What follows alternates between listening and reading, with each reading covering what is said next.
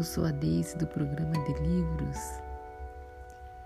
e estamos começando mais um podcast com a leitura do livro Mulheres que Correm com os Lobos, de Clarissa Pinto Estes. Tá? É continuação é, do capítulo Descansos nós vimos, portanto, desejamos transformar a raiva num fogo que prepara as coisas em vez de num fogo de conflagração. Falamos sobre o fato de a raiva das mulheres muitas vezes derivar da situação na sua família de origem da cultura que a cerca e às vezes de traumas da vida adulta. É, no entanto, independente da fonte dessa raiva, algo tem de acontecer para reconhecê-la, abençoá-la, contê-la e liberá-la. É frequente que a mulher torturada desenvolva uma percepção deslumbrante de uma profundidade e amplitude excepcionais. Embora eu nunca fosse desejar que alguém sofresse tortura a fim de aprender os meandros secretos do inconsciente, o fato é que ter sobrevivido a uma repressão brutal faz com que surjam dons que compensam e protege. Nesse sentido, a mulher que levou uma vida é torturante e nela mergulhou fundo dispõe, sem a menor dúvida, de uma profundidade incalculável. Apesar de ela ter alcançado essa profundidade, através da dor, se ela tiver cumprido a árdua tarefa de se agarrar à consciência, ela terá uma profunda e próspera vida da alma e uma feroz crença em si mesma, independente de eventuais excitações do ego. Há uma época né, na nossa vida geralmente na metade da vida, em que precisamos tomar uma decisão.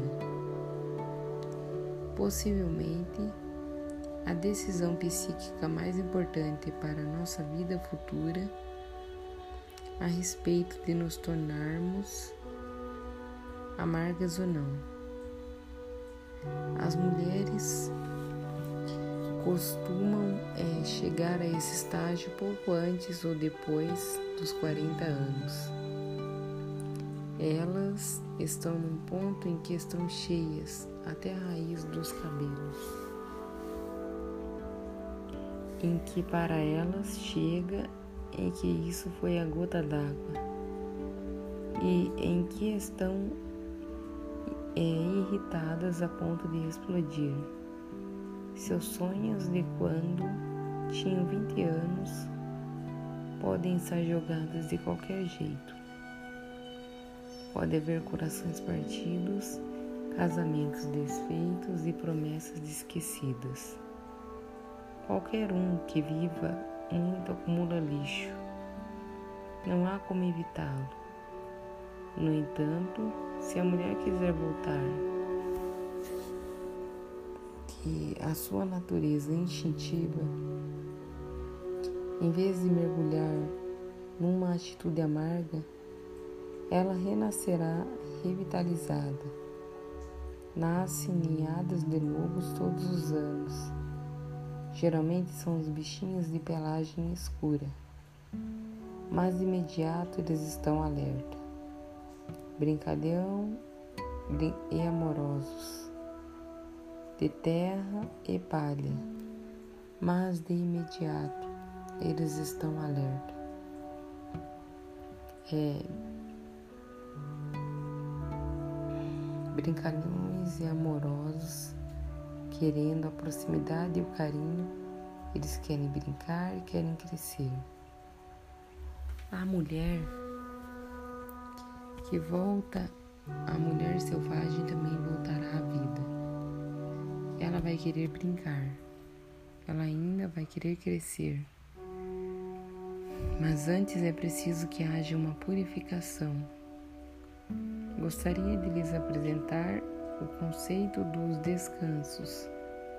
Se você alguma vez viajou pelo Velho México, pelo Novo México ou pelo sul é do Colorado, pelo Arizona ou por certas partes do sul dos Estados Unidos, terá visto pequenas cruzes brancas junto à estrada. São os descansos, sepulturas, você também as irá encontrar à beira de penhascos ao longo de estradas, especialmente lindas, mas perigosas na Grécia, na Itália e em outros países do Mediterrâneo. Às vezes, as cruzes estão reunidas em grupos de duas, de três, de cinco. Há nomes de pessoas inscritos nelas. Jesus Mendes, Arturo Bueno Fuentes, Jane Abeita. Às vezes, as letras são formadas de pregos às vezes são pintadas ou entalhadas na madeira. É comum que essas cruzes sejam profusamente decoradas com flores verdadeiras ou artificiais, ou que cintilem com palha recém-cortada, grudada a taliscas de madeira, fazendo-a com que brilhem como ouro ao sol. Às vezes o descanso não passa de duas varetas ou dois pedaços de cano amarrados, com cipó e enfiados no chão. Nos trechos mais pedregosos, a cruz é simplesmente pintada numa grande pedra junto à estrada. Os descansos são símbolos que registram uma morte. Bem ali, exatamente naquele ponto.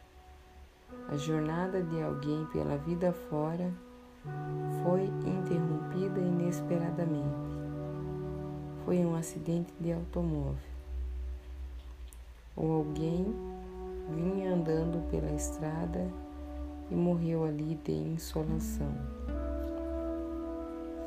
Ou ainda ali ocorreu uma briga, alguma coisa aconteceu ali que alterou a vida daquela pessoa e a vida dos outros para sempre. Antes de completarem 20 anos, as mulheres já morreram centenas de mortes. Elas iam numa direção ou noutra e foram impedidas de prosseguir. Elas tinham sonho e esperanças que também foram cortados na raiz. Qualquer uma que não concorde é porque ainda está dormindo. Todas essas mortes podem passar pelo processo dos descansos. Embora esses fatos aprofundem o sentido de individualidade, de diferenciação, de crescimento e expansão, de afloração, de despertar e se manter alerta e consciente, eles também são tragédias profundas e assim devem ser pranteados. Criar descanso significa examinar sua vida e marcar os pontos em que ocorreram as pequenas mortes. Las muertes chiquitas e as grandes mortes. é, Las Muertes Grandotas. Gosta de traçar uma linha cronológica da vida da mulher, uma longa faixa de papel branco, de açougue e assinalar com uma cruz ao longo dessa linha, desde sua tenra infância até o presente. Os pontos em que morreram aspectos e partes do seu self e da sua vida. Assinalamos a ocasião em que se optou por não seguir por uma determinada estrada, caminhos que foram obstruídos, emboscadas, traições e mortes. Desenho uma pequena cruz na linha cronológica, nos pontos que deveriam ter sido pranteados ou que ainda precisam ser. Também escrevo esquecido naqueles pontos que a mulher pressente, mas que ainda não vieram à tona. Também escrevo perdoado acima dos fatos de que a mulher já praticamente se liberou. Recomendo que você faça descansos, que se sente com uma linha cronológica da sua vida e diga: onde estão as cruzes? Onde estão os pontos que devem ser lembrados, que devem ser abençoados? Em todos eles há significados que você trouxe até a sua vida atual. Eles precisam ser lembrados, mas ao mesmo tempo precisam ser esquecidos e levam tempo e exige paciência. Lembre-se de que no urso da meia-lua, a mulher disse uma oração e conseguiu sepultar os mortos órfãos é isso que fazemos nos descansos. Descansos é uma técnica consciente que se compadece dos mortos, órfãos da psique, e lhes presta homenagem, sepultando-os, afinal. Seja boa para si mesma e crie descansos sepulturas para aqueles seus aspectos que estavam a caminho de algum lugar, mas que nunca chegaram. Descansos assinalam os locais das mortes, os tempos sombrios, mas eles também são cartas de amor ao sofrimento eles são transformadores. Há muitas vantagens em prender certas coisas à terra para que elas não saiam nos perseguindo. Há muitas vantagens em sepultá-las.